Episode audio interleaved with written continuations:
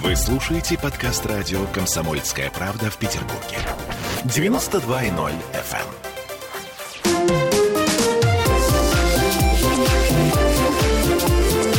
Открытая студия.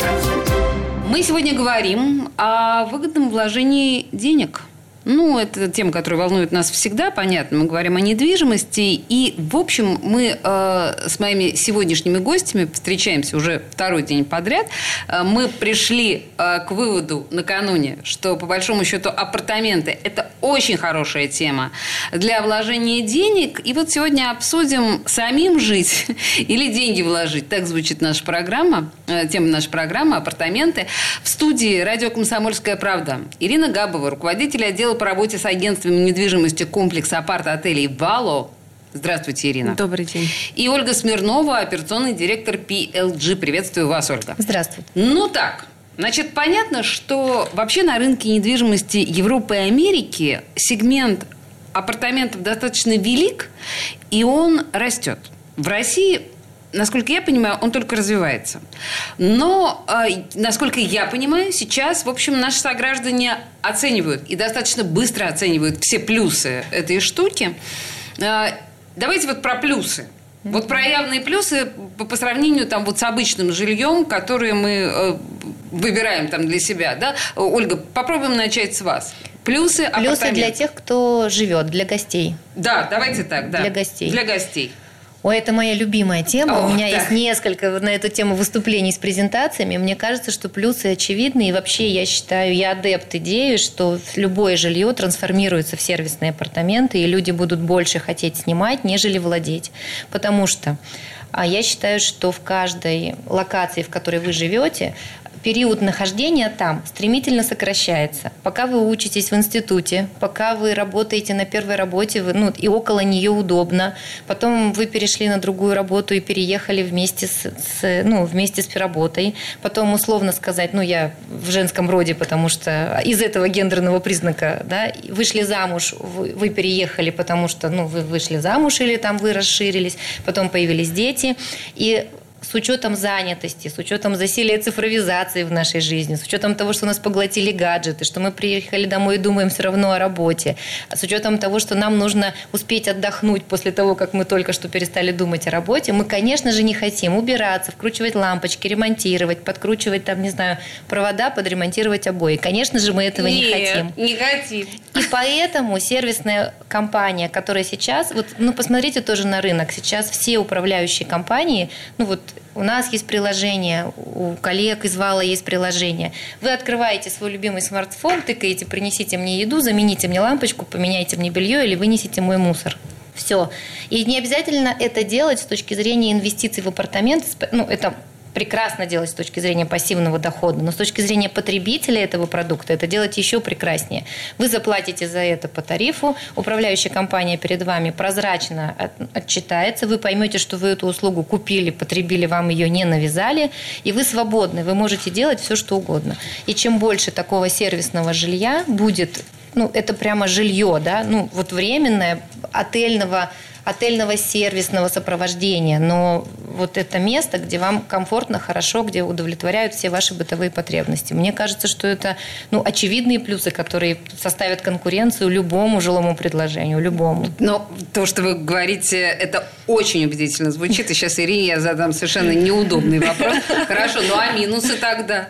Ну, есть же минусы какие-то чтобы к ним быть готовым. Потому что, ну, по большому счету, я, извините, такое лирическое отступление, я просто понимаю, что э, в европейских странах в собственное жилье уже практически никто не покупает. Но люди очень угу. старшего поколения угу. считают необходимым, что вот было мое, это мой да, дом, да? да? Все остальные снимают.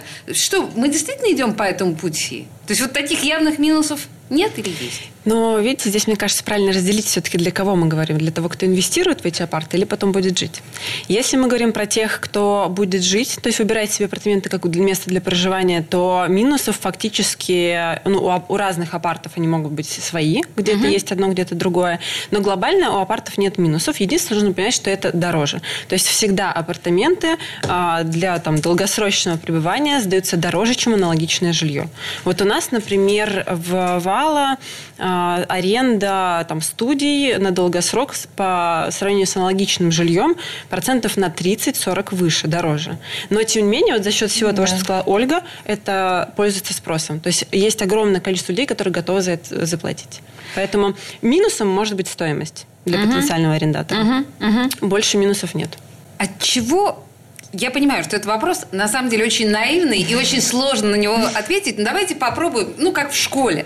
Да? Вот от чего зависит доходность и как ее просчитать? Вот э, я совершенно, я не понимаю, что такое а, апарт-отели. Вот на, на уровне Азов, конечно, мы делаем скидку и на пандемию, и на падение туристического сезона. И все-таки ведь есть какие-то инструменты.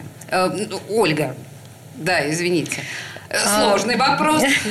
Ольга к доске. Слушайте, ну я здесь, если уж как в школе, тогда продолжая вот эту вот игривость, я бы сказала, вот лично я, несмотря на то, что я предлагаю этот продукт рынку, я его, ну, как сказать, леплю, да, я его придумываю, и, ну, когда ты видишь какую-то локацию, на которой предлагается новый объект, вообще не очевидно, что он будет доходным, если даже прекрасная, манящая, мотивирующая реклама, призывная в этом месте присутствует. И даже если хороший застройщик, тоже не очевидно. Просто потому, что люди как-то эмоционально стали относиться к принятию решений. И это отчасти верно. Да, вот, и ну, конечно же, необходимо учитывать все как обычно. Локацию, инфраструктуру, насыщенность инфраструктуры вокруг, стоимость конкурентов, качество предложения конкурентов вокруг. Ну, это я сейчас при том, что когда мы выбираем, входим ли мы в эту сделку. Угу. Но в том числе, мне кажется, нужно добавлять немножечко интуитивного программирования с точки зрения трендов, что же будет в этой локации через там, ну, 5, через 3 или через полгода. Ну, понятно, что есть факторы, которых мы не знаем, да, и сейчас мы сейчас все видим эти факторы во всей красе, но тем не менее, как бы как будет развиваться этот район, кто сюда будет ездить, может быть, там, не знаю, ну, вот какие-то такие вещи, ну, интуитивно предполагаемые. И я могу сказать, что вот среди наших покупателей очень много таких, э, ну, когда мы интервьюируем людей, почему купили и почему отказались от покупки, большой процент вот в категориях э, оснований, почему люди вступили в сделку, люди говорят, мне кажется, что здесь будет бульон, ну, условно говоря, угу, тут будет угу. много людей, которые по какому-то поводу здесь будут крутиться. Не знаю, работать, пить кофе, приезжать на встречи, потому что рядом аэропорт, снимать номер. И когда у человека вот есть вот это вот интуитивное ожидание положительного, да, ну, плотного бульона вместе в этом, то дальше при наличии, да, управляющая компания стоит денег, и да, она дороже, чем дом без управляющей компании, но уж управляющая эта компания в наличии бульона своего точно не упустит. Она точно заработает деньги и себе, и дольщику, просто потому что ей нужны эти деньги. Это ее вид заработка. Это интуитивно-психологические опоры, да, и вот обе они продвигают к принятию решения.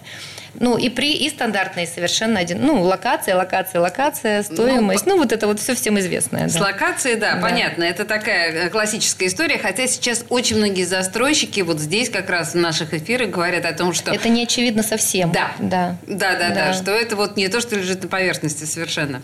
А, хорошо. Э, вот тогда у меня сразу... Ну, непростой вопрос к Ирине. Но... Ирине все непростые вопросы а, сегодня везет. Нет, ну подождите, вы сейчас тоже задаете почти как в школе. Э, просто а, Ольга сказала, что они опрашивают своих э, клиентов. А вообще, вот как э, определить клиента, кто покупает э, апартаменты для того, чтобы на этом зарабатывать? Вот кто потенциальный э, я не знаю, ваш, ваш клиент, ваш покупатель? Ну, клиент, на самом деле, очень разный. За все время, сколько мы работаем и продаем валы, это уже, по-моему, четвертый год, а, портрет покупателя меняется.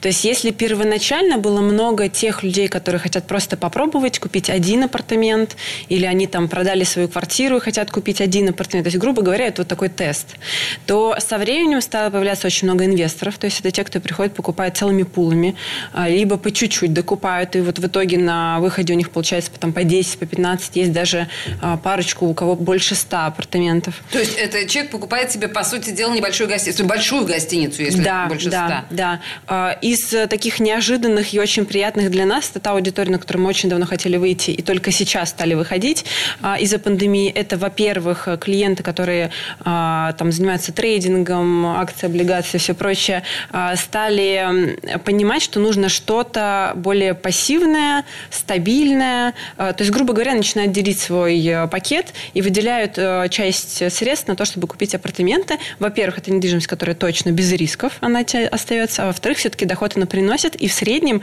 не сильно-то меньше, чем все остальное. И еще, что было очень приятно, особенно в пик пандемии, я надеюсь, мы его прошли все-таки, а, это к нам приходило большое количество тех, кто продавали мини-отели. То есть это та аудитория уже более профессиональная, которая знает, как это работает, знает, как подстроены все внутренние процессы, кто приезжает в отели, в апарт-отели. И э, пришли к пониманию, что отели, они начинают проигрывать этому сегменту, потому что фактически преимущество апарт-отеля в том, что это универсальный продукт. То есть mm-hmm. как только началась пандемия, все отели mm-hmm. просели. Mm-hmm. Все. То есть нет туриста, нет командировочных, нет клиентов, который приезжает на мероприятие, делать больше нечего. То есть э, номера пустуют, вы с ним ничего сделать не можете.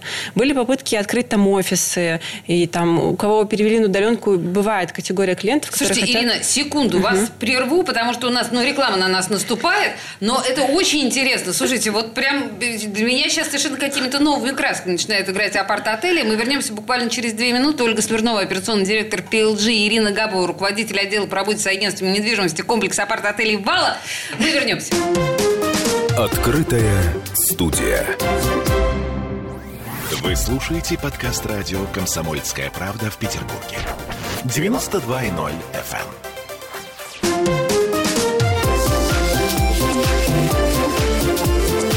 Эм. Открытая студия. А мы продолжаем э, говорить с экспертами по по сути дела, по культуре апартаментов нашей жизни, по тому, как, собственно говоря, заработать на них э, это важно, мне кажется, в любом периоде нашей жизни, не только пандемическом, но мы остановились в предыдущей части именно на э, ситуации в пандемии. Ирина Габова, руководитель отдела по работе с агентством недвижимости комплекса апарт-отелей «Вала» и Ольга Смирнова, операционный директор PLG.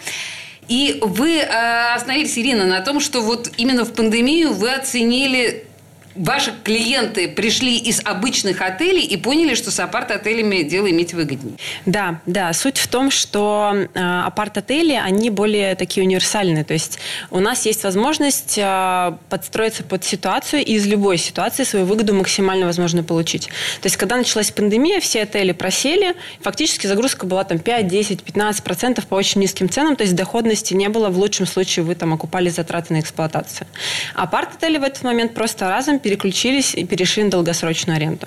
Э, долгосрочная аренда по практике, наверное, раза в два менее доходная, чем посуточная, но это все-таки доходная история. То есть, когда у вас выбор, вы стоите в нуле, либо даже в минусе на эксплуатационные расходы, или все-таки получаете меньше, но получаете доход, конечно, выбор всегда больше в пользу второго варианта. Угу. И э, это, кстати, и преимущество на фоне квартир, потому что, когда у вас стоит выбор, что взять, апартаменты или квартиру, когда вы берете квартиру, она тоже в этом рынке очень сильно просаживается. То есть получилось так, что мы в хорошие времена а, забираем себе клиентов от отелей и получаем свой максимум. В текущие времена, не самые хорошие в пандемии, мы оттягиваем у жилья. То есть в жилье аренда тоже очень сильно упала и очень сильно снизилась загрузка. За счет того, что все апарт-отели переключились и стали перетягивать на себя.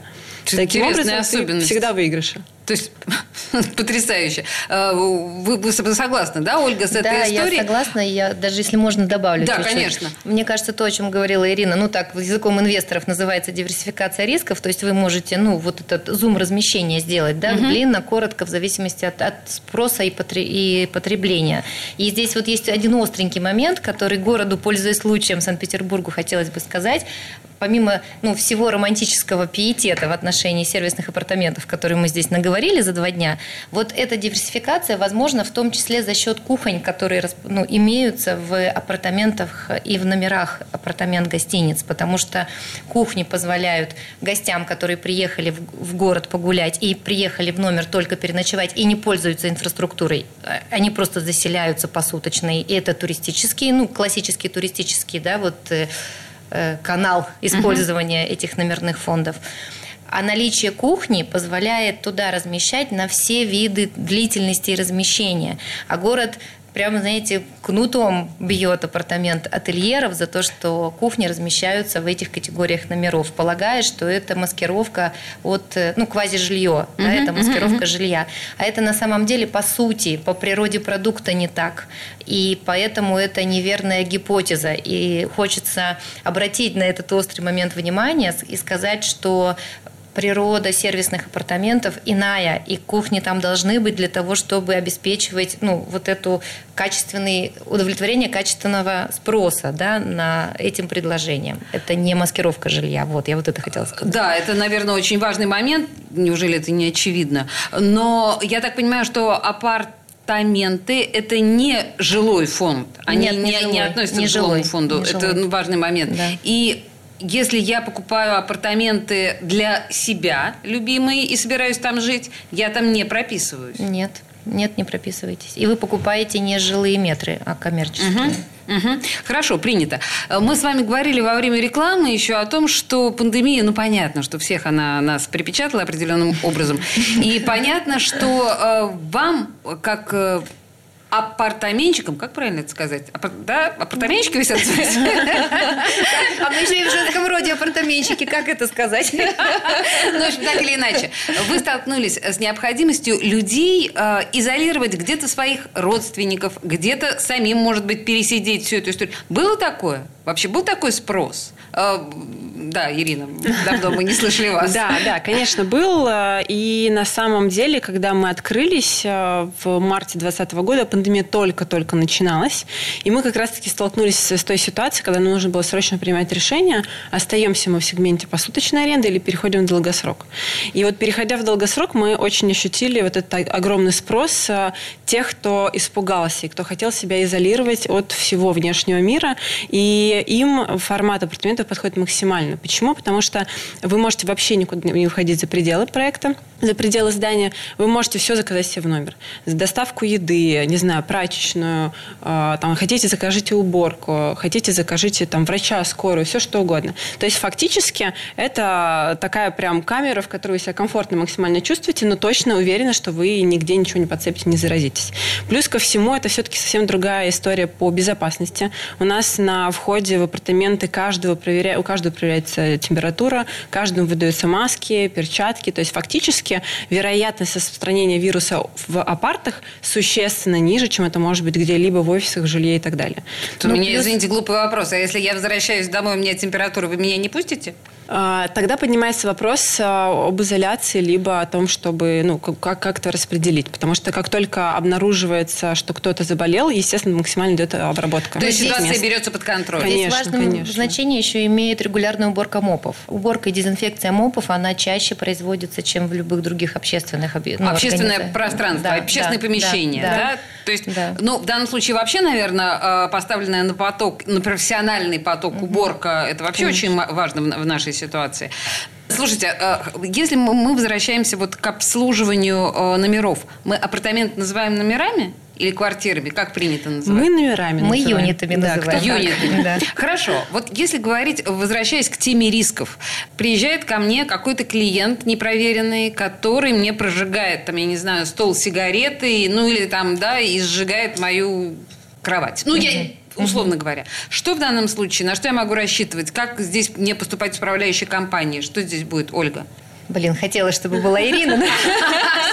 Она тоже встречает гостей, мы только готовимся еще с сентября встречать. Но у нас есть момент, это депозит, страховка и, собственно говоря, и все. Больше, ну, да, вы можете столкнуться с ситуацией вандализма, да, вы можете оказаться в ситуации, когда ущерб будет не покрыть, ну, потому что вы не возьмете депозитом там 150 тысяч на въезде, правильно? Это же глупо, ну, и невозможно, и люди столько не оставят.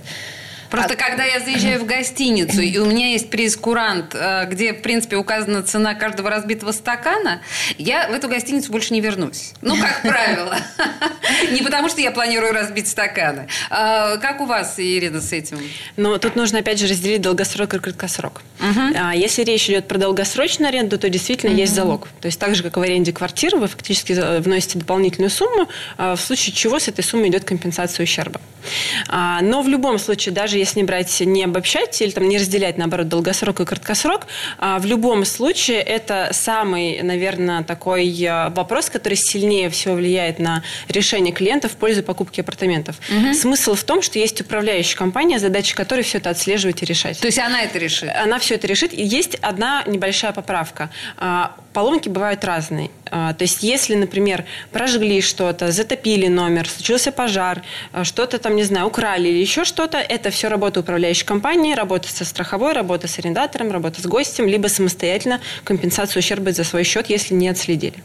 А вот если у нас через там три года, не знаю, сломался телевизор, просто перегорела какая-то деталь, это все-таки естественный износ. И вот mm-hmm. все, что идет в ходе естественного износа, мы, конечно, выставляем собственнику, потому что и то, что находится в самом апартаменте, тоже его собственность.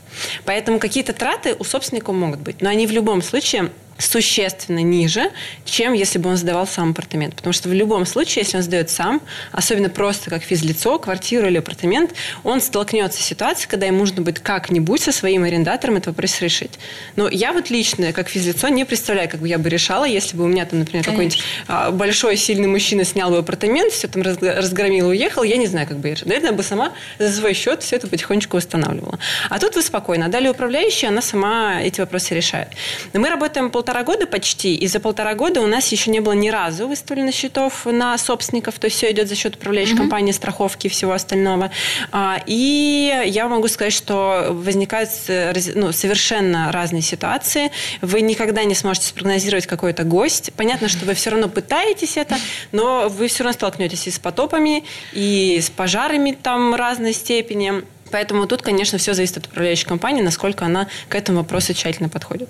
Слушайте, а курение в номерах кошки, собаки, маленькие дети. Все это обговаривается как-то? Это все допустимо? Если, это же все ну, предметы стихийного абсолютно какого Конечно. Но а курение в отелях запрещено. В любом случае иногда И курят на балконах. запрещено, да, угу. да. Но на балконах все равно могут курить. Но балкон это вероятность все-таки низкая, что где-то Не такая вредная будут. привычка, как курение да. дети или кошки. Если, вот если говорим про курение в номерах, то в любом случае это фиксация в этот же момент, сирена, сигнализация, приходит охрана, и, собственно, повторно вам уже не захочется это пережить, и курить вы уже не будете.